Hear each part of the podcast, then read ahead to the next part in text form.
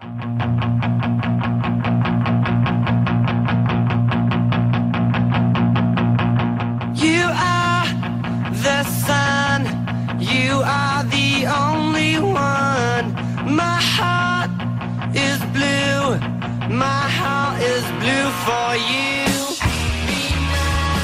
Ya lo habéis estado escuchando, pizarritas. Hoy tenemos con nosotros a uno de nuestros jugones preferidos en este año en la liga, ¿no? Una de las grandes irrupciones que estamos disfrutando, como la de Gabri Veiga, como la de Baena, que le encanta a Nahuel Miranda, y Mar Oroz, ya sabéis que me chifla. Y uno de ellos es Rorro. Es Rodrigo Riquelme. Bienvenido a la pizarra de Quintana. Rodrigo, ¿cómo estás? Hola, buenas, ¿qué tal? ¿Estás disfrutando tanto tu primer año en primera como parece desde fuera, porque desde fuera se te ve, bueno, sueltísimo, como, como un viernes con flow. Bueno, sí, sí, sí, la verdad que, estoy muy, muy contento, estoy, creo que estoy haciendo las cosas bien y, bueno, agradecido al, Girona por, por, la oportunidad eh, desde que llegué. Me están haciendo las cosas más fáciles y, bueno, estoy, estoy contento y, y, siempre intento pues devolverles esa confianza.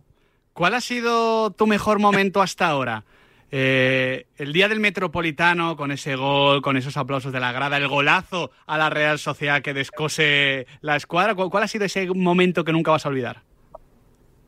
Bueno, el día del Wanda para mí fue un poco, a nivel emocional, fue, fue un poco complicado porque yo soy un chico muy, muy emocional y, bueno, eh, saber gestionar ese partido, pues pues eh, para mí fue un poquito, un poquito complicado, pero, pero lo disfruté muchísimo.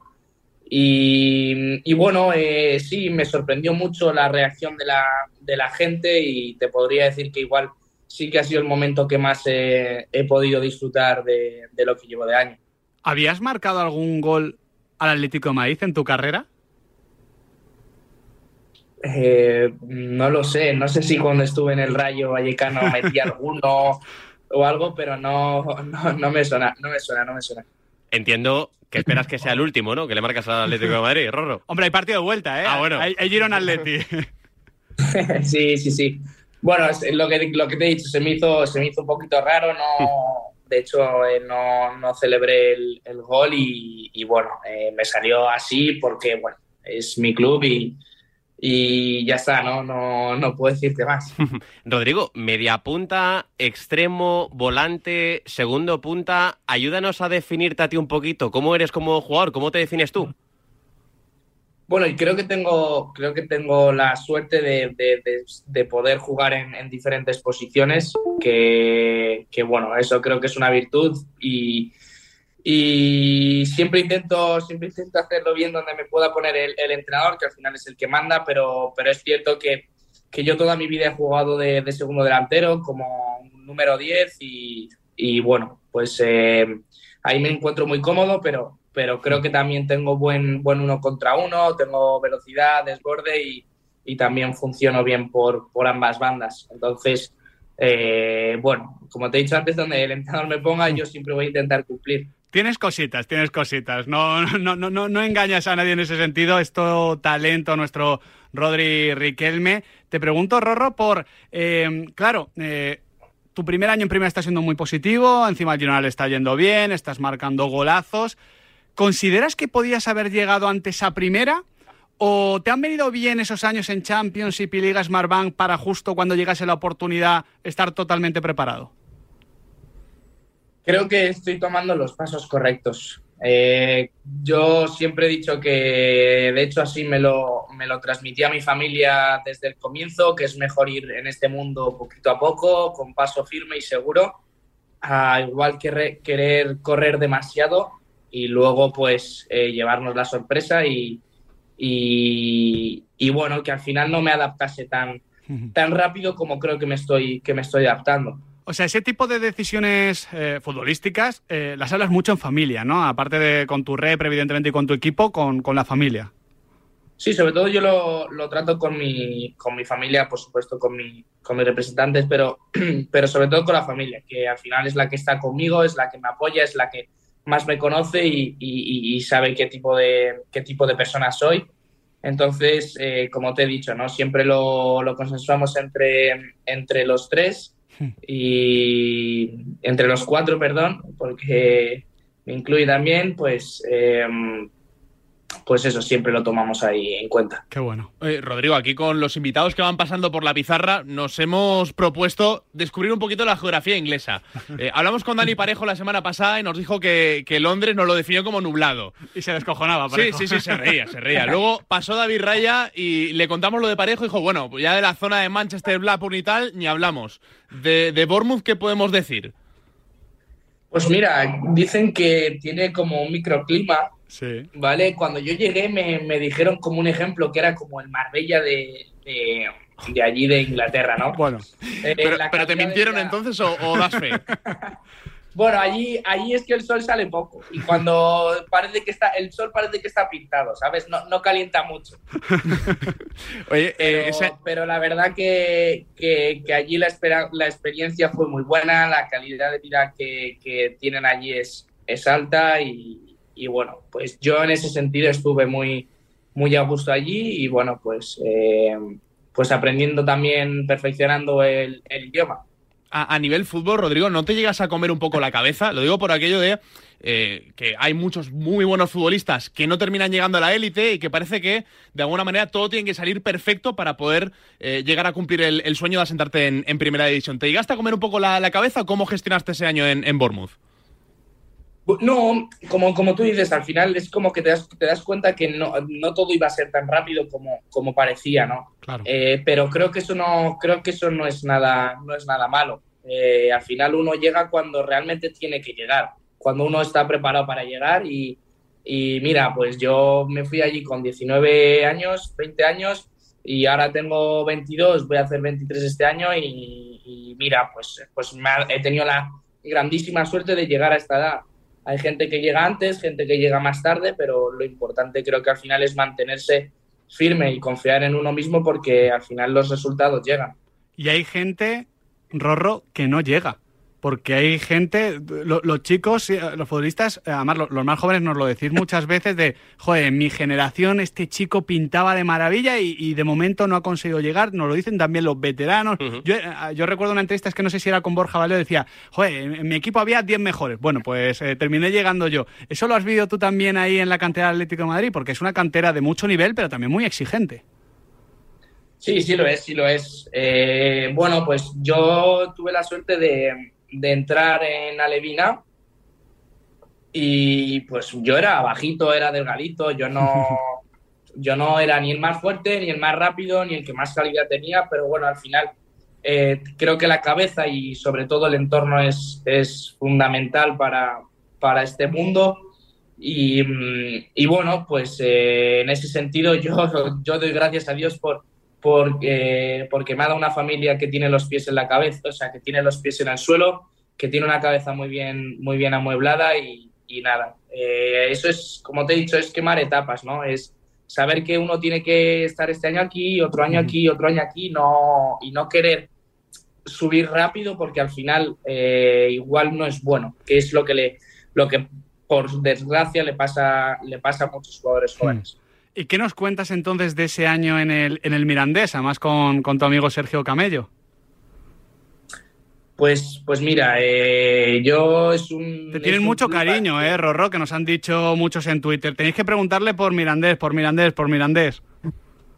No, Mirandés y, Miranda, la verdad que siempre lo dije, siempre lo dije que, que, me había ayudado a hacer un poquito las paces con el, con el fútbol, porque bueno, como tú como tú sabes que el año de Bournemouth no, a nivel deportivo no fue muy, bueno, muy llamativo, pero, pero Miranda me dio, el Mirandés me dio la oportunidad de, de volver a lo que es España, de volver a competir en, mi país y, bueno, eh, al principio es cierto que me costó, me costó un poquito adaptarme, venía con ese, con ese miedo igual un poquito de, de la experiencia pasada, pero, pero bueno, creo que con la, con la llegada de Joseba Echeverría fue, fue todo rodado. Eh, me trataron espectacular allí. Sergio me, me, ayudó una barbaridad porque él entró perfecto, o sea, él encajó desde el primer día, eh, jugó, metió goles, hizo un año increíble y, y bueno, pues eh, hablando con él, él me aconsejaba mucho, me, mantenía también, también fuerte, me, daba muchos ánimos y yo verle que, que, él estaba haciendo las cosas bien, pues me, alegraba y me, y me motivaba también, ¿no? Para, para yo seguir haciéndolas bien, trabajando.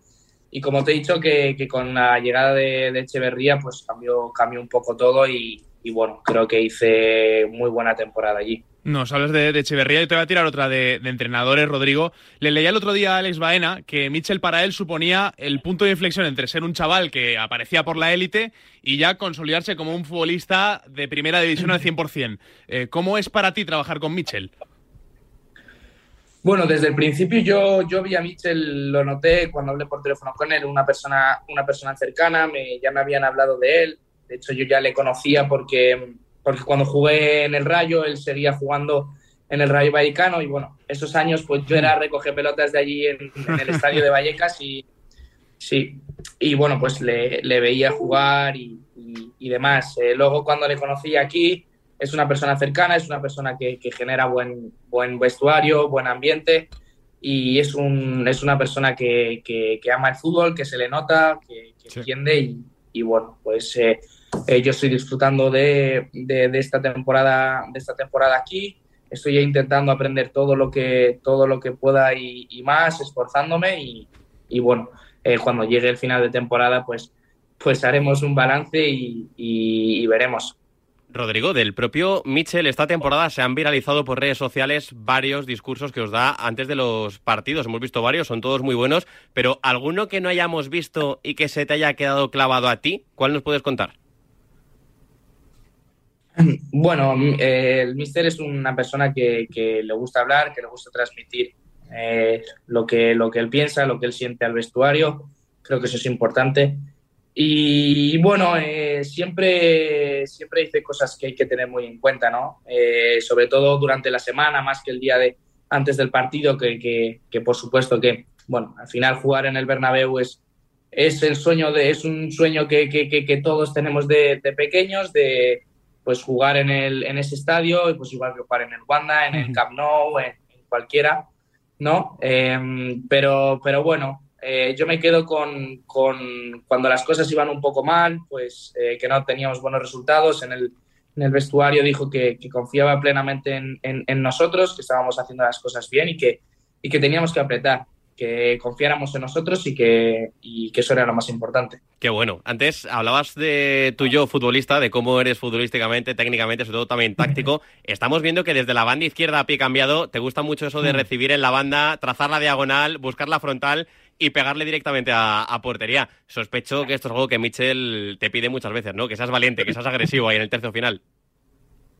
Sí, yo me acuerdo, me acuerdo después del, después de un partido, creo que fue contra el contra el Valladolid, que yo no hice un partido muy, muy bueno, no jugué mal, pero, pero es cierto que no fui muy destacado. Me, me dijo mi no te preocupes, eh, eh, tú haz que, tú hazme caso a mí, cuando la cojas, tira para adelante y ves hacer daño. Entonces, bueno, pues eh, es un entrenador, como te he dicho, que, es cercano al jugador, que, entiende lo que, lo que le pasa y, bueno, creo que eso es un punto muy a favor que tiene él. Me gusta que, destaques esto porque te quería preguntar, Rodrigo, ¿a ti te pesa la responsabilidad de saber que una mala decisión, una mala ejecución, aunque esté lejos de la portería propia, se puede traducir en un contragolpe rival? ¿Eso a ti te pesa de alguna forma? No, no, no, no, para nada. Yo siempre, intento, siempre intento eh, y pienso que las cosas me van a salir bien. Eh, ahora estoy en un momento de, con mucha confianza, eh, el equipo está muy bien y, y, bueno, igual que confío en mis, en mis compañeros para adelante, confío en mis compañeros para detrás. entonces, también te digo, hay gente que, gente que es la encargada de, de, hacer ese tipo de cosas, gente que es la encargada de otras, pero lo bueno es que al final todos unamos nuestras virtudes para, para al final sacar resultados positivos. Teniendo a Romeo en claro, el, como en el medio partes, claro, como el Romeo en todas partes, bueno. Normal. Eh, te, quiero preguntar, eh, Rorro, eh, tú como, como tío exigente que eres y que nos estás demostrando que, que, tienes, vamos, eh, las cosas muy claras, ¿qué te marcas para mejorar en la segunda vuelta? ¿Qué, ¿Qué reto te pones? Porque siempre hay algo donde quieres mejorar, donde quieres... Porque hay como retos a medio largo plazo y luego retos del día a día. ¿Qué es eso en lo que quieres mejorar en esta segunda vuelta? Bueno, creo que de cara a gol he tenido, he tenido alguna ocasión eh, clara para, para, para, meterla dentro de la portería y, y no ha sido así. Eh, te diría que, que bueno, que, que, centrarme un poquito en, en, en, eso, ¿no? En, de cara a gol, que estoy tranquilo, ¿eh? de verdad. Eh. Sí, sí. Ya lo dije en su momento, cuando al principio no me entraba y luego me metí tres goles seguidos. eh, al final estos son rachas, ¿no? Pero, pero bueno, creo que es lo que también marca un poco diferencias entre, entre jugadores y, y es cierto que me, que, me, que es un reto que, que, yo tengo personalmente, al igual que me lo puse el año pasado en el Mirandés, de acabar máximo asistente. Eh, pues aquí me, me marco objetivos, eh, no me obsesionan porque creo que, creo que eso no es bueno, pero, pero bueno, sí soy, sí soy una persona ambiciosa. Entonces, eh, bueno, me gustaría, me gustaría acabar con, con, con 10, pues o bien 5 goles, 5 asistencias o, o 10 goles contribuidos, ¿sabes? Ajá. Qué bueno. No, no, no, es mal objetivo, ¿eh? Aquí, Rodrigo, en la pizarra queremos conocer un poquito el mundo del fútbol desde dentro, ¿no? Mm. Eh, al final esta es tu tercera sesión, eh, saliendo del Atlético de Madrid y queremos preguntarte precisamente por el papel del Atlético de Madrid cuando tú estás fuera. No sé si eh, se encarga el club donde estés de... de gestionar todo contigo al 100% o hay alguien del Atlético de Madrid encima tuyo diciéndote, oye, esto bien, esto mal, estamos contentos contigo, eh, deberías mejorar aquello? ¿Cómo funciona un poquito el, el proceso? Bueno, eh, yo he tenido, he tenido alguna conversación con, con Andrea antes de venir aquí, con, uh -huh. con Berta, con, con sí. el Mister, ¿no? Con el Cholo y, y bueno, eh, me transmitieron que, que creo que ya lo dijo, creo que ya lo dijo Simeone antes de antes del partido contra uh -huh. ahí en el, en el Civitas. Eh, y, y, bueno, to, hasta el día de hoy creo que me encontré a Andrea Berta en una acción en el sorteo de, de Copa de, de, Copa del Rey en, en, la Federación, que yo estaba con la con la sub-21 y tuve que tuve que ir a sacar eh, las bolas allí. Y bueno, me encontré, nada, simplemente me, me, felicitó, me dijo que estaban, que estaban contentos, que siguiera, que esto no ha hecho nada más que empezar, pero que, que bueno. Eh, tampoco, tampoco necesito que me digan si lo estoy haciendo bien, si no, si yo soy el primero que, que sabe que puedo, que puedo dar más, que, que, sé que tengo que mejorar muchos aspectos del, del, del, fútbol, pero, pero bueno, eh, estoy tranquilo y como te he dicho, ellos al final están centrados, al igual que yo, en, en, su, en su equipo y, y, bueno, cuando llegue la hora de, hablar, si es que en algún momento, si es que en algún momento llega, pues, pues bienvenido sea. Hablabas de, de Andrea Berta y sobre todo esa figura de, del Cholo Simeone. Nos, nos, decías que llevas en el Atlético de Madrid desde Alevina. Eh, vamos, yo eh, soy más de letras que de números, pero tú llegarías al Atlético de Madrid prácticamente a, a la par que el Cholo, ¿no? Yo llegaría, pues te diría que sí. Te diría que sí, más o menos. No sé si ese mismo año, porque él creo que llegó en diciembre. Sí, no él si llega en diciembre de 2011.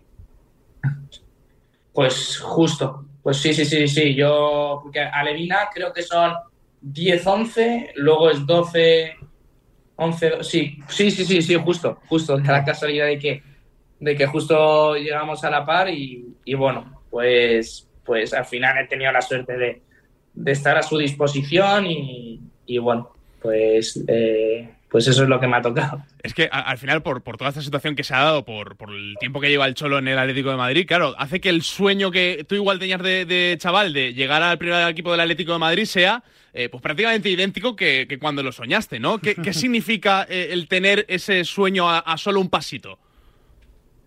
Bueno, pues es, es, es, bonito, es bonito, es motivador siempre y cuando no, no te dejes un poco influenciar por, por todo lo que se cuenta, por todo lo que se, se puede hablar.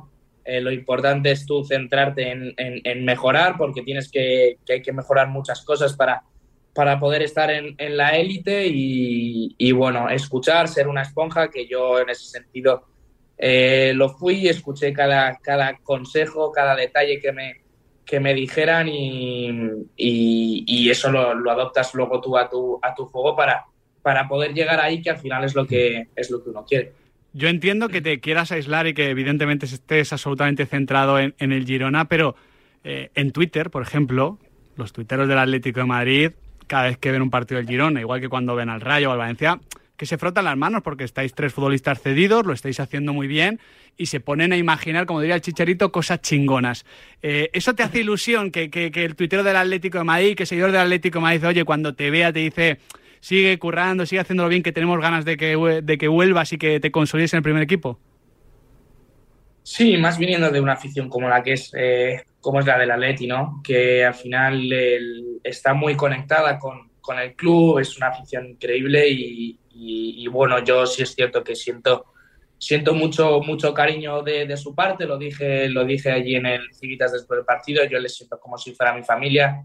Y desde el primer día que, que, empecé a sonar un poquito mi nombre y a darme a conocer, pues me transmitieron mucha, mucha energía, mucha, mucha confianza en mí.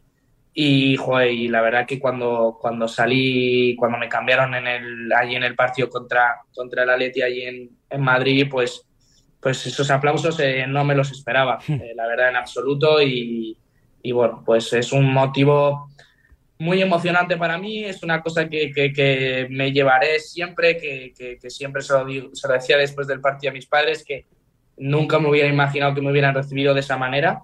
Y, y por supuesto que, bueno, eh, deseando devolverles la, la confianza. La primera de muchas ovaciones, ¿eh? la primera de muchas. Seguro. Adri, la última que nos quedamos sin tiempo, aunque nos tiraríamos aquí hablando toda una vida con Rorro. Tenemos toda una vida para hablar con él. venga, Rodrigo, pues ya la última. El otro día charlábamos aquí en la pizarra de Quintana con Parejo y él nos decía que no se puede jugar al fútbol callado, que él es mucho de mandar y de dar muchas instrucciones sobre el campo. ¿Cómo entiende el fútbol, Rodrigo Riquelme? Eh, bueno, creo que al final la comunicación es fundamental entre, entre los jugadores, pues por, por por lances del, del, del, fútbol, ¿no? Pero es cierto que, que, también depende un poco de la personalidad de, de, cada jugador. Hay jugadores que tienen más ese carácter de, de estar todo el rato mandando, dando, dando indicaciones a, a, los compañeros, pero creo que siempre es para ayudar, ¿no? Siempre y cuando sea positivo el mensaje, eh, bienvenido sea. Yo es cierto que, que trato de, de, bueno, de, de, no de escuchar poco, entiéndeme, pero, pero sí que de, de, centrarme. Yo tengo muy claro lo que tengo que hacer, en dónde tengo que, que llegar, dónde tengo que, que, que estar y, y, bueno, en ese sentido, pues, eh, como te he dicho, mientras, mientras sea para, para ayudar y eh, mensajes positivos, eh, vamos, está clarísimo que sean muy bienvenidos. Rodrigo Riquelme, ha sido un auténtico placer terminar esta semana de la Pizarra de Quintana charlando contigo. Mucha suerte el fin de semana, mucha suerte lo que está por llegar y será la primera de muchas conversaciones contigo. Un fuerte abrazo, Rorro. Muchas gracias. Qué auténtico placer. acabar charlando, como decía, con Rodrigo Riquelme, un auténtico crack que lo está haciendo muy bien. No hay mejor forma de acabar la semana. Hombre, y, esperemos que acabe la temporada trayendo una Euro sub-21, ¿eh? Bueno, habrá que pedírselo, habrá que pedírselo. estoy viendo aquí en el Zoom y, está firmando. Nahuel, Miranda, muchísimas Abrazo gracias. grande, chao, chao. Adrián Blanco. Venga, el lunes más y mejor, chicos. Nos vemos pronto aquí en Radio Marca, la radio del deporte.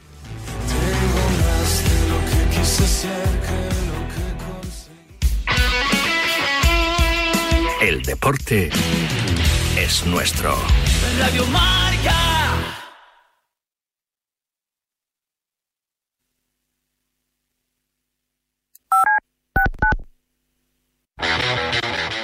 Viernes de 3 a 4, Yanela Clavo le pasa el testigo del Cuídate a Natalia Freire, que junto a Juan Carlos Higuero, Dani Porro, Fran Peneito y Lorenzo Albadarejo recorrerán la distancia entre el atletismo y la vida saludable para que todos nos cuidemos practicando el deporte más popular, el atletismo.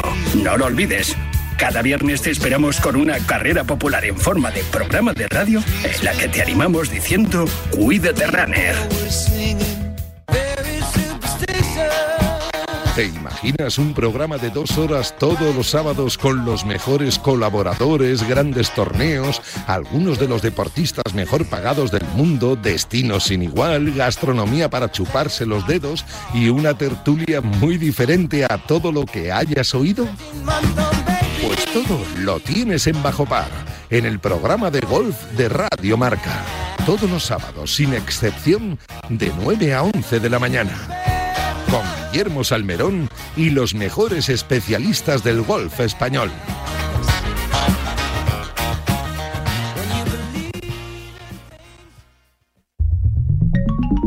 Servicio de WhatsApp de Radio Marca. Buenos días, Chuli. 628 26 90 92. Buenos días, Super Bowl. Envía tu nota de audio y cuéntanos tu opinión, sugerencias y quejas. Buenas tardes, Amaro. Porque tú haces la radio. Buenas tardes, pizarreros. 628 26 90 92. Vicente, buenos días. Participa en la radio del deporte. Buenas tardes, Radio Marqueros. Te estamos esperando. Bueno, ahí lo dejo, ¿eh?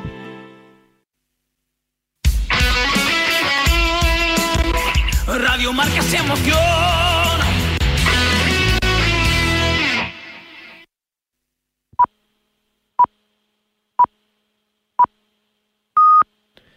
Fichar. Incorporar.